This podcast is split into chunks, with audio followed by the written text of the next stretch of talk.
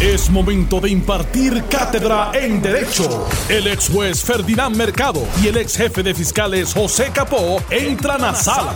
Todos de pie, porque a continuación arranca el podcast de Ante la Justicia. Pero me parece que debiéramos por lo menos ofrecer un comentario a esta situación en la Comisión Estatal de Elecciones que parece la de no acabar. Eh, continuamos con el asunto de que las actas no cuadran, que si las papeletas están planchadas o no están dobladas y todo lo demás y hemos continuado viendo un tipo de espectáculo que no necesariamente ha llegado a los tribunales, pero parecería que ya hay un acopio suficiente de información para requerir algún tipo de intervención, porque en efecto está entorpeciendo el que la culminación eh, del escrutinio y que haya pueda haber certificaciones, puedan dar paso a lo que son los procesos de transición eh, y dar continuidad al gobierno más allá de esta administración. Eh, ¿Qué entienden ustedes que debe pasar con eso? ¿Debe haber algún tipo de recurso que alguno de los comisionados pueda instar para que de alguna manera esto se mueva o se impugne o de alguna manera se mire y, alguien sepa qué está pasando? Porque seguimos escuchando a los comisionados electorales, seguimos viendo eh, diferentes situaciones y nadie puede explicar en detalle cómo esto pudiera tener un fin, sea, eh, sea un final feliz o un final triste o lo que sea, pero que tenga una culminación. Mira, este, Eddie, me parece que, como bien tú señalas, tiene que haber este, alguna, o sea, yo creo que la comisión tiene que tomar decisiones y el que no esté de acuerdo, pues recurja al tribunal con el recurso que sea lo incoa, ¿verdad? En, en, la impugnación, claro. Hay una directriz del Tribunal Supremo en, en, en referencia a este proceso, ¿verdad? Eh, pero, ¿cómo es posible que al día de hoy, todavía vamos por el precinto 19, creo que es Dorado, Baja, cuando en ocasiones anteriores, en dos semanas de recrutinio, ya íbamos por casi Arecibo doblando aguadilla? En, en términos normales, ¿verdad? Por lo menos la experiencia anterior que uno veía. Y sigue esta disputa de si las papeletas que llegaron no estaban dobladas, ¿verdad? Y cuando se supone que escuchaba ahorita yo en la radio al, al señor Edwin Mundo decir que las papeletas, este, al pasarlas por la máquina, pues no se le ve después el doble. Mire, no. Una papeleta que vino doblada en un sobre Manila, o cuando usted la abre, aunque la pase por la máquina, siempre usted va a poder ver que en su momento fue doblada. Claro, la explicación que él da, ¿verdad? Es que en ese voto, en ese, en ese precinto de Java, también hay, hay, hay entrados votos de confinados y de, eh, de domicilio, que obviamente esas papeletas aparente y alegadamente nunca fueron dobladas y esa es la explicación que él da a que apareciesen eh, papeletas sin doblar. Claro, no podemos definir si, fue, si esa vino en un sobre por correo. Y se supone que si se mezclaron en el maletín debe haber algún tipo de acta que indique, ¿verdad? El tracto de lo que vino de ese maletín tantas fueron de confinados, tantos fueron de esto, y aparentemente en los maletines no está apareciendo esa información. Esto es, por eso digo, si tiene que haber unas reglas de juego y no puede detenerse el proceso, el que no esté de acuerdo levanta la prueba y la, y la impone en un tribunal. Pero definitivamente hay muchas cosas que corregir en esta elección y hay que corregirlas para que no suceda lo mismo en la próxima. Pero los acontecimientos de, careo dentro de los escrutinios y los recuentos son normales. Eh, hemos vivido, por lo menos los que recordamos las incidencias anteriores, eh, sabemos que los partidos se ponen uno frente al otro en defensa de sus votos y que a veces se recurre a artificios creativos para la justificación. Yo me parece que esta, este planteamiento de Edwin Mundo, quien sabe mucho, obviamente, eh, pues es parte de eso, de justificar el tipo de, de voto. El planteamiento lo tienen que hacer primero ante la comisión, tienen que reunirse los comisionados, tienen que tomar una determinación si, la de, si no se ponen de acuerdo, el presidente es el que decide y de esa decisión del presidente se recurre al tribunal. Mientras tanto, no hay eh, autoridad para que el tribunal intervenga. Carecería de jurisdicción. Correcto. Sí, carece de jurisdicción, carece de, de autoridad, porque la misma ley determina que los comisionados tienen que ponerse de acuerdo y el presidente tiene que decidir si no están de acuerdo. O sea, técnicamente tú no podrías eh, recurrir al tribunal de una decisión donde los comisionados no se pusieron de acuerdo y el presidente no ha decidido nada. Ese fue uno de los planteamientos en el caso de eh, cuando surgió la, la, controversia aquella con la juez Rebeca de León, fue, eh, donde se solicitaban las listas eh, y se solicitó una certificación para que el caso fuera y, es una de las cosas que se levantó que la controversia no había sido adjudicada dentro de la comisión y que no no no no obstante el tribunal la tomó corrió y determinó. Pero ahí la tomó el tribunal supremo y la tomó eh, violentando sus reglamentos y es justamente los planteamientos que hacen los jueces que disienten. Lo, levanta el juez Colón, claro. Y, lo, lo, levanta, lo levanta. pero, pero ¿quién, ¿quién cuestiona la decisión del Tribunal Supremo? Y, no era que no tuviera la jurisdicción, eh, te digo, en, el tema, para atenderlo, sino que... No había competencia. en el competencia. En el momento de que se radicó, no estaba la Secretaría abierta para recibir eh, y la certificación se hace en contra de los reglamentos y en contra de la práctica usual de circular las, las posiciones de los jueces previo a certificar la mayoritaria. Y con todo y eso, esa determinación del tribunal no, no fue suficiente para subsanar todas las controversias que todavía subsisten ahí y que no permiten que el escrutinio continúe. Pero mira, yo creo que el escrutinio va corriendo. Aquí lo importante es eh, pero está corriendo. Sí, está, está corriendo con sus complicaciones y sus planteamientos. Eh, yo sé que se van a hacer otros planteamientos adicionales y que la comisión tendrá que ir adjudicando los mismos. Lo que es eh, incomprensible, por ejemplo, es esta situación de San Juan. Si ya supuestamente se realizó el escrutinio completo de San Juan si lo que falta es que entren los números eh, de manera oficial. Entonces, por tres días consecutivos hemos tenido que Manuel Natales va al frente en el escrutinio. Cuando los comisionados saben cuál es el resultado final del escrutinio. Pues mire, yo creo que ahí hay una responsabilidad del presidente de la comisión de comunicarle al país, mire, no se han entrado todos los números a la página oficial, pero el resultado es que Miguel Romero es el alcalde de San Juan. Por tantos números. Y que dé el número final. Pero dejar, dejarlo a toda esta interpretación como si fuera eh, el conteo de los votos originales de la elección, a mí me parece que no se justifica.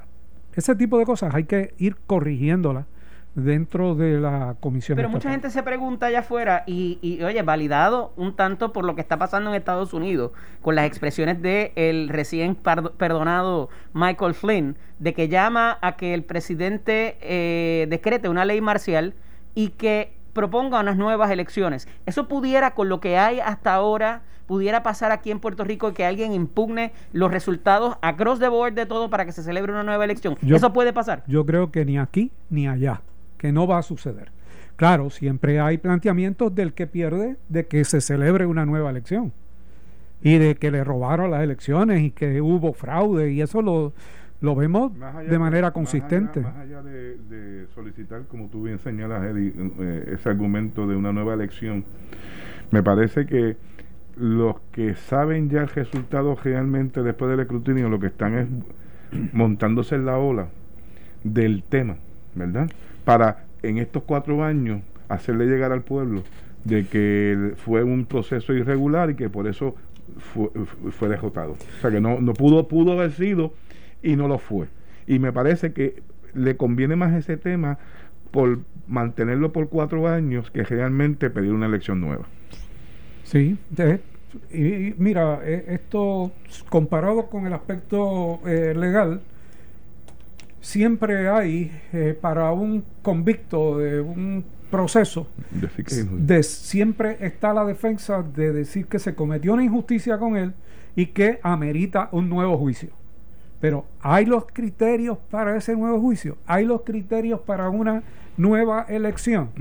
Yo creo que en este momento no hay todavía esos criterios que convenzan al país. Y, obviamente antes de convencer al país hay que convencer legalmente al Tribunal Supremo, que sería quien eventualmente tendría que adjudicar si se necesita eh, o corresponde realizar una nueva elección. Y yo vislumbro que eso no va a pasar en Puerto Rico. Y considerando la cita con el link, con el enlace de YouTube de uno de los jueces en una de las opiniones, este, ¿verdad? Eh, no, va a ser una, va a ser una mayoritaria, va a ser un 6 a 3 si se decide antes del 24 de, de diciembre. Bueno, no, no, no, no, no, no, no, ya si se decide antes del 7 de diciembre, porque el Tribunal Supremo relevó de sus funciones judiciales a, la juez Anabel Rodríguez, así que estamos eh, con ocho jueces.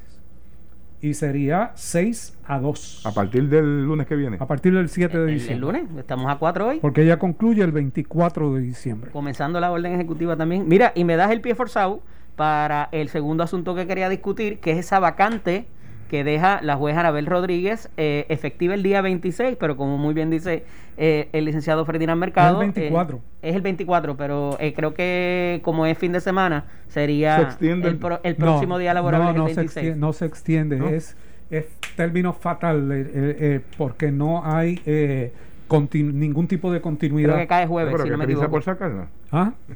No, no, no. no es como que ella vaya a decidir nada digo, en, por mí se puede quedar cuatro o cinco años más. Yo no estoy diciendo. No, no, pero me refiero. No, hablado de la fecha del 26. Estoy diciendo, Entonces, tenemos que buscar hasta la hora que nació. Lo que te digo es el 24 porque es la sí, resolución claro, del Tribunal claro, Supremo. el 24 a las 12 de la medianoche. dice 24. Automáticamente. Acabó, acabó, Yo he oído la fecha del 26, por eso lo traigo, pero la gobernadora parecería, por sus expresiones, que está, eh, ¿verdad? Tiene la mente hecha de nombrar a una fémina. Se ha hablado de una profesora de la Universidad de Puerto Rico que de alguna manera tiene extracción estadista o, verdad o, de afiliación al Partido Nuevo Progresista. He escuchado a varios compañeros eh, de esta emisora y de otra que dice Nuevo Día. que no, bueno, eh, a, eso voy, se, lo voy a abrir a la especulación de ustedes, dame break. Este, se ha mencionado esa posibilidad, John, que, que recuerde, con quien, cuando yo y profesora de la universidad, sin la coletilla, pensé en la rectora eh, Neptune. Nivian Neptune.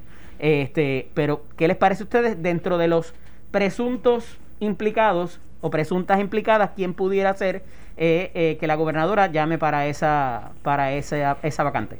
Pues mira, en primer lugar, una persona conocida por ella, una persona que tenga afinidad y amistad y eh, que la conozca eh, muy bien y tenga confianza en ella. Se ha hablado de la juez de apelaciones Maritere Brignoni, que estuvo a cargo de nombramientos judiciales en Fortaleza bajo la administración de Fortuño. Y se ha hablado de la decana eh, Vivian Neptune de la Escuela de Derecho de la Universidad de Puerto Rico.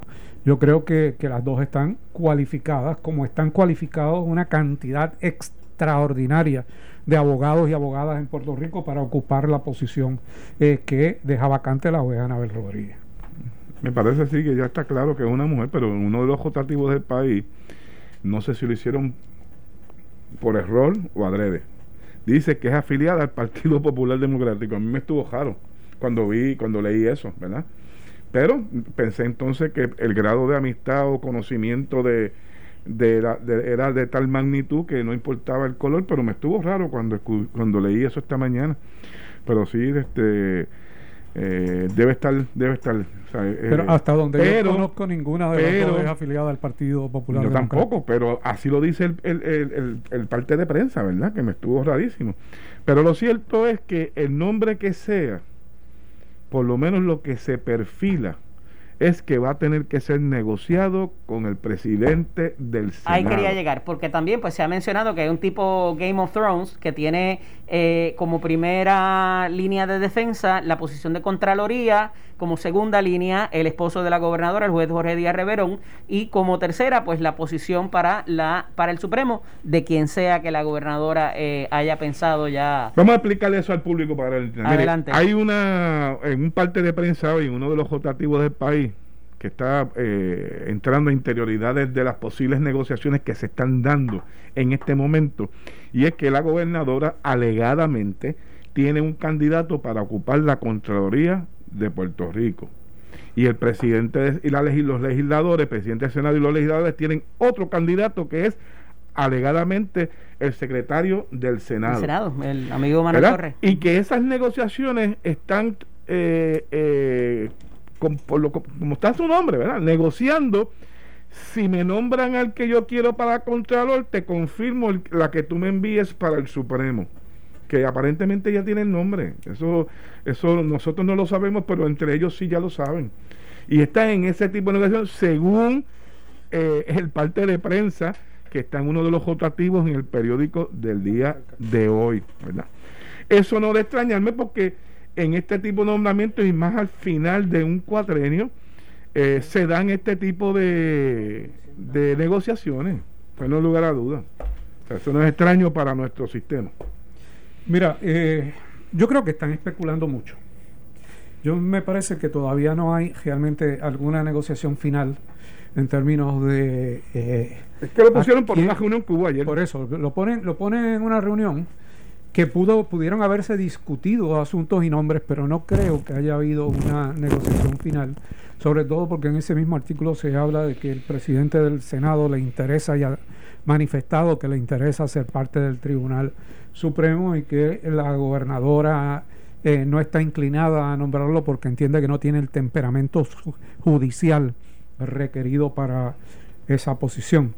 Vamos a estar claros, el temperamento judicial se le ha requerido a algunos y a otros no. y, depende también eh, en qué nivel de, de, la estructura judicial estemos hablando. Eh, a mí me parece que aquí va a haber mm, unos tranques.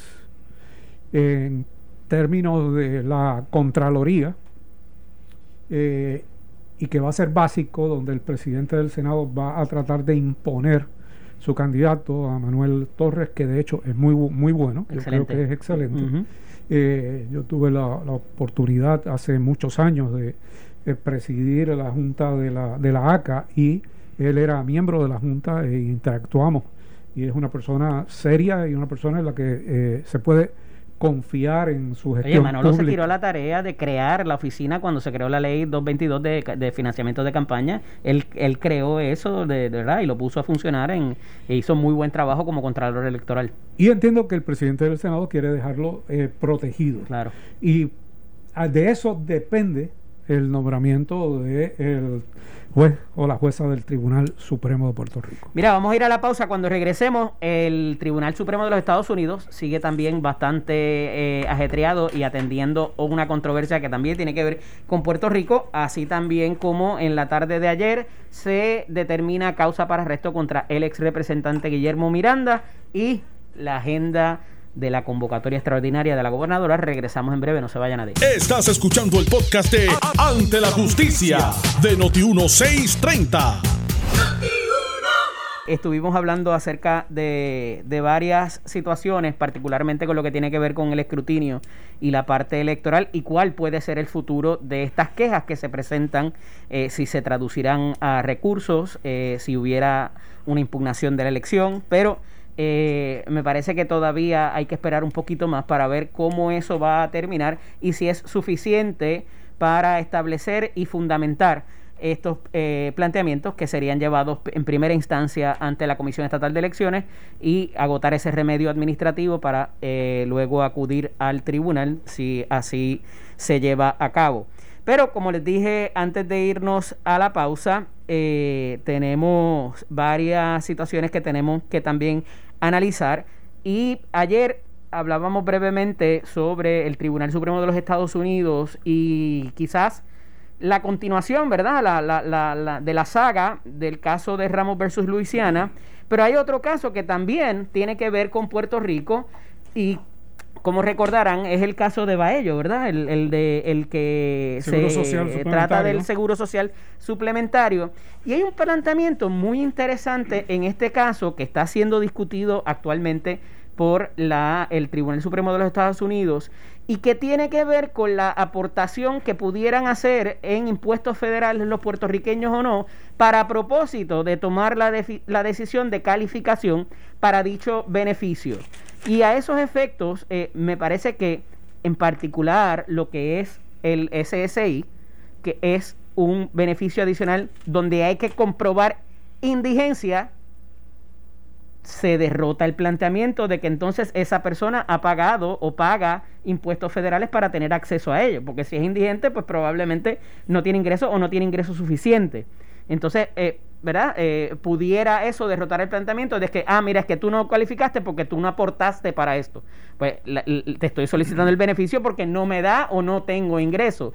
Eh, y entonces esto está siendo considerado eh, ante la, la, Corte Suprema nuevamente. Y, y esto obviamente tiene un, un track record, ¿verdad? De lo que pasó en el caso de Baello y cómo se da para que la situación para que acceda eh, a, la Corte Suprema y el pedido que se hace esta semana de que no eh, lo hace el, el, portavoz todavía de la delegación del Partido Popular, de que se retire el recurso presentado para impugnar la determinación del Tribunal Apelativo a los efectos de validar el caso de Baello y que no se siguiera contra él el, el recobro de los dineros percibidos y ahora pues llega en otra etapa y, ¿verdad?, con una consideración adicional.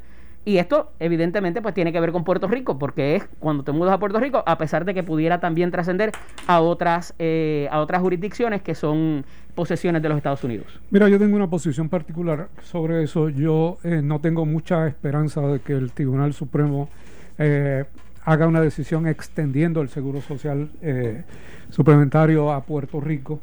Eh, por las consideraciones económicas que eso tiene sobre el seguro social, que tú sabes que ha estado en cuestionamiento sobre su solvencia.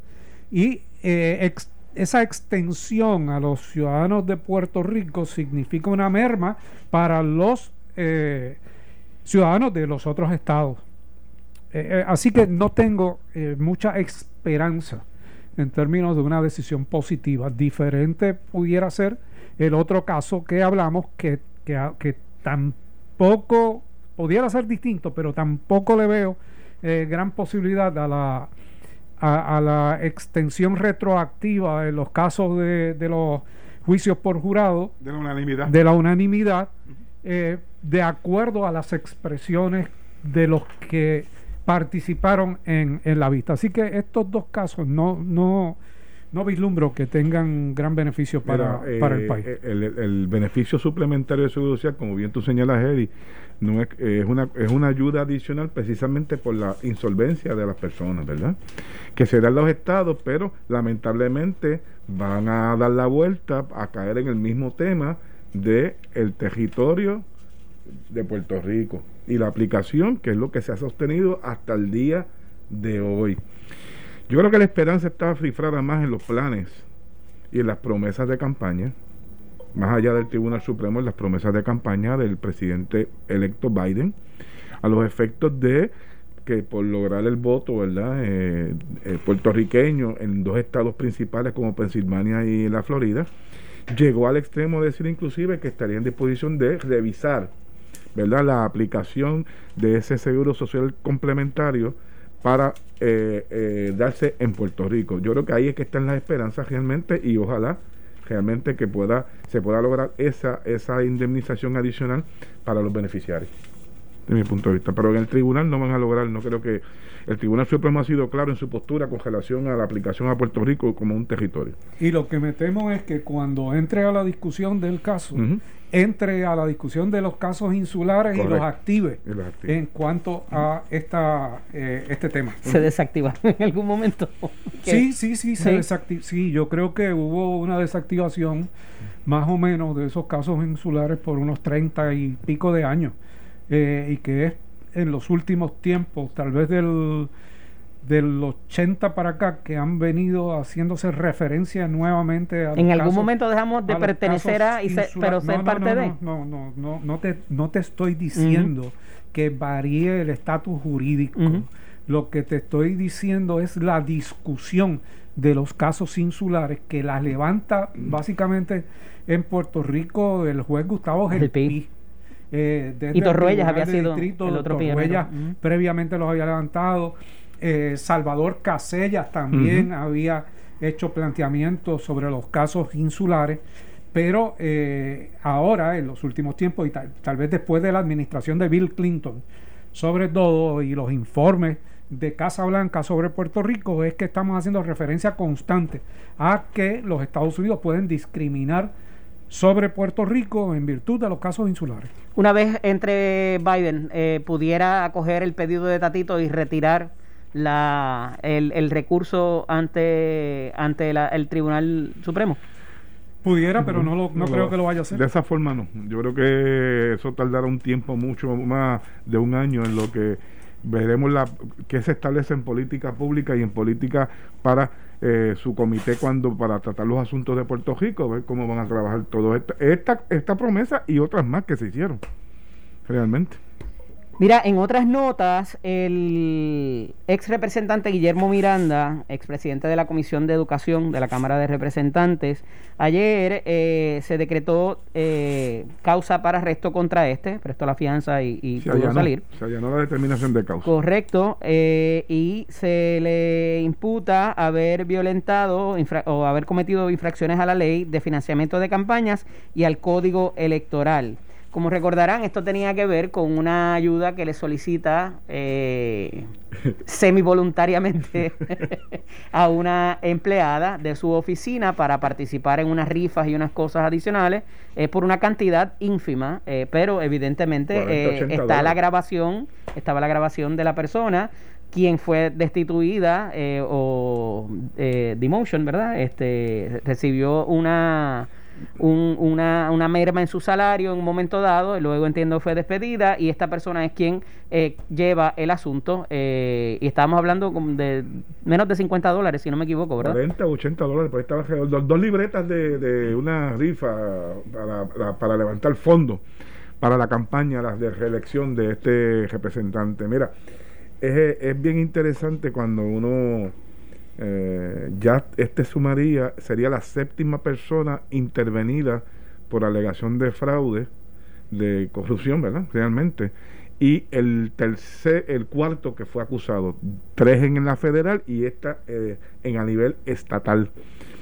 Eh, aquí hay una, como bien tú señalaste, hay una pieza de evidencia que es una grabación donde la señora perjudicada y eh, parte víctima en este, en este, en este proceso, eh, de una conversación donde lleva, inclusive con el conocimiento de su abogado, lo lleva a, al, al imputado a aceptar que no estaba cumpliendo con la parte que le correspondía como empleada de la oficina por lo tanto, al no seguir esas normas de la oficina para ayudar como lo hacían todos los demás, pues se veían eh, eh, necesitados de prescindir realmente o de una merma, porque a la larga lo que buscaba era salir de, la persona, punto.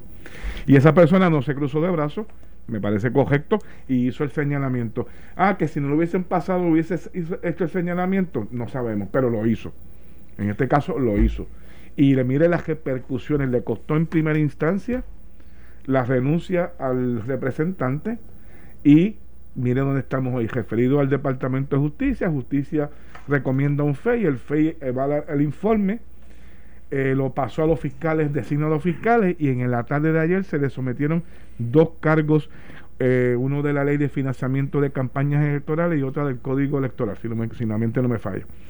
Y es interesante, Ferdinand, que podamos entrar a la discusión de algunos de, ¿verdad? De, de, los elementos del delito este de, de la de por, de por qué nos preocupa, nos preocupa la erradicación de este caso y cómo habrá de culminar. Correcto, mire, hay uno de los hay uno de las de, los, de, los, de las denuncias que imputa violación al artículo 13.003 de la Ley de Fiscalización del Financiamiento de Campañas Políticas. Y prácticamente dice que está prohibido cometer soborno en apoyo a un funcionario público. Y esta palabra es bien, bien importante. Funcionario público. ¿Verdad? Este, así es que está redactado eh, el, el, artículo de esa ley de fiscalización, que es la que le están imputando que violentó. Entonces, si vamos a ver, cuando yo vi esta, esa, esa palabra funcionario público, inmediatamente uno va a la ley a buscar cuál es la definición, porque bajo la definición como está el delito, habla de, de, de, de una persona que haya sido eh, designada o contratada. Contratada o, no habla del, de una persona electa, como sería el caso del representante Miranda, que fue electo. ¿verdad? Y eso mm, me llamó la atención y se lo transmití a los compañeros y nos levantó preocupación porque eh, a falta de una definición de lo que es el funcionario público dentro de la ley de financiación de, campaña, uno va, que es una ley especial, uno va a la ley general, que es el Código Penal, ¿verdad?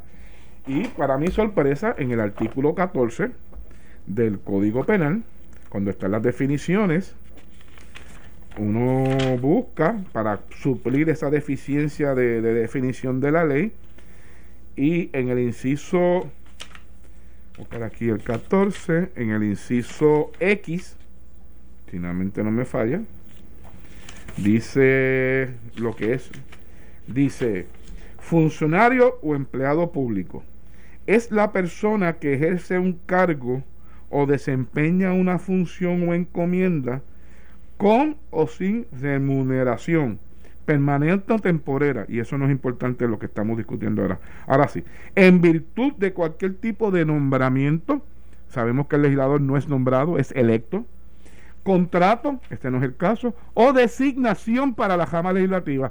No dice electo y nosotros sabemos que en derecho y máxime en el aspecto penal, pues eh, la interpretación de los términos son de forma restrictiva que se ajustan específicamente a lo que se quiere decir. Por lo tanto, vemos que hay una deficiencia en esta parte de la definición de lo que el delito establece como funcionario público, buscando supletoriamente el Código Penal para tratar de buscar si cae bajo la definición el ex legislador. O sea, que si el legislador consciente en las dos leyes, tanto en la especial como en el Código Penal, se excluyó de lo que es un funcionario público, nadie lo puede incluir va a ser una discusión y algún planteamiento que posiblemente, no estamos diciendo que sea así, pero posiblemente vamos a estar eh, viendo en la defensa que tenga el representante. Y sobre todo tomando en consideración que se allanó a la determinación de causa. Para eso no quita que se pueda enmendar, porque fíjese, hay, eh, esas son las cosas que llaman la atención a uno, ¿verdad? Primero, se allana, uno se allana una determinación de causa, uno o dos, para que la imposición de fianza sea una baja, pero en este caso la defirió SAC, que pudo haber deferido cuatro mil, ocho mil o diez mil, no importa la cantidad. Ahora bien, a menos que tú no quieras que se desde esta etapa se comience a enmendar la denuncia ¿verdad? La BP está para el 15 de diciembre. O, Mira, o tengas la posibilidad de negociar por un menos grave y salir del incidente. También. Por la cantidad particularmente, me imagino. Mira, eh, algo importante que quería, no quería que se me quedara hoy de nuevo, y es la agenda de la convocatoria para la sesión extraordinaria de la gobernadora y hay unos proyectos que están numerados en la prensa, pero hay uno particularmente, ¿verdad? Digo, los menciono brevemente, las circunstancias excepcionales en un feminicidio para que cualifique a primer grado, un proyecto para la trata humana, peticiones de presupuestos para las eh, escuelas de artes plásticas, conservatorios y otras cosas que tienen que ver con el arte, así también como para un privilegio, un protocolo para la prevención de la violencia contra la mujer, una enmienda al Código de Seguros para garantizar un, un, aumento a los bomberos, la recolección de chatarra y habla de otras medidas adicionales que se quedaron en el pipeline de una convocatoria extraordinaria anterior. Y hay un proyecto que ayer nos trae a la atención el, el licenciado José Capó, que es el proyecto de la Cámara 2461 de la Autoridad de la Delegación, que tiene que ver con eh, una enmienda a la ley del Departamento de Seguridad Pública sumamente punitiva por razón de, de violentar las directrices en procesos de emergencia, entiéndase, la pandemia. Y eso está por ahí flotando todavía. Y oye, yo leí eh, ese, ese proyecto y está, o sea, sube las penas a 5 mil dólares las multas. Eh, y es muy preocupante. La pregunta que nos hacemos, ¿este era el momento realmente a un mes, a, 30 días de finalizar el cuatrenio? Después de ella tuvo año y medio prácticamente. ¿Este es el momento para levantar o esto se pudo haber levantado o, y que era de conocimiento realmente de, de todos y traerse la sesión, por ejemplo, de agosto? se pudo haber traído, ¿verdad? No se justifica la convocatoria de una sesión extraordinaria para estos temas. Por lo tanto, yo tengo que inferir que el motivo de la extraordinaria es otro, que se va a ver en una enmienda a, la convocatoria. Pero ninguno de esos proyectos tiene una prisa extraordinaria, sobre todo cuando son proyectos uno de ellos, el 2461 que tú hacías referencia, fue presentado el 26 de marzo. O sea, ¿cuál es la urgencia? Pudo haberse visto en la sesión ordinaria sin ningún problema o en la primera sesión. Pero ¿qué estaba pasando? ¿Qué estaba pasando el 26 de marzo? Fue el primer lockdown. Y ya se sabía, y aquí lo habíamos discutido desde entonces, que era necesario traerlo a ley y no dejarlo por orden ejecutiva para la parte punitiva. la, mera, la mera sección 10.6.10 no era suficiente, le correspondía al Poder Legislativo poder imponer medidas punitivas que no, no podían ser este, traídas meramente con la orden ejecutiva. Y que algunas de ellas pudieran ser decretadas inconstitucionales. Correcto. y eso se sabía desde marzo, como tú bien tú señalas. Pues digo que, ¿por qué ahora? Ciertamente. realmente, ¿eso es lo que justifica una sesión extraordinaria o es otro motivo lo que hay detrás? Mira, hoy es viernes, se pueden coger el día libre, eh, aprovechen el fin de semana porque pues el, el otro fin de semana va a estar un poco más complicado. Así que... aquí hay una, ha creado, y lo, discutíamos antes de entrar al aire, si realmente la aplicación de los domingos, el lockdown también eh, implica para los sábados.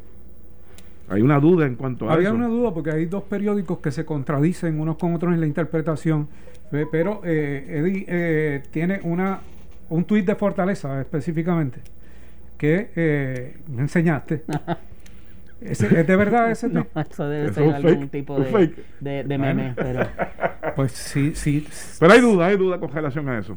La duda específica es si aplica la ley seca eh, para los sábados eh, en los restaurantes. Si no te pueden servir la, el licor en la mesa, como dijo la, la gobernadora. Comiendo en la conferencia de prensa ella habla de las 5 de la mañana del sábado hasta el domingo, habla de 24/7, pero vamos, sabemos lo que quiso decir. Hasta el lunes a las 5 de la mañana. Correcto, correcto, pero parecería que el caveat es, o la excepción pudiera ser, el que sea en un restaurante el, eh, el día sábado, que si estás sentado a la mesa, a la mesa sí puedes eh, consumir. bebidas alcohólicas. Pero hay dos periódicos que hoy se contraponen en la interpretación. Estoy de acuerdo.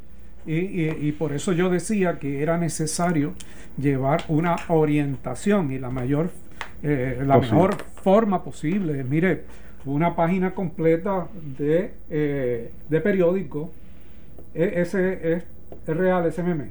Eh, de la cuenta de la forma de la fortaleza y me lo acaba de enviar el compañero Luis Enrique Falgo, así que si es un meme, pues es culpa de él. No, mentira, Enrique, tranquilo. a base de esa información, dice que eh, sería ley seca sábado y domingo. Y domingo. O sea que no podrían servir en mesa. Pero yo creo que más que por un tuit tiene que hacer una comunicación oficial. Definitivamente, y ver la letra de la orden ejecutiva, que todavía de ordinario nos tienen verdad acostumbrados a que eh, el mismo día o el día antes de que vaya a entrar en vigor, tener como tal la, como tal la letra para examinar y contraponer a lo que la gobernadora dijo en la conferencia de prensa. Esto fue el podcast de Noti 1630. Ante la justicia. El único programa en la radio con un Dream Team de expertos en derecho. Dale play a tu podcast favorito a través de Apple Podcasts, Spotify, Google Podcasts, Stitcher y notiuno.com.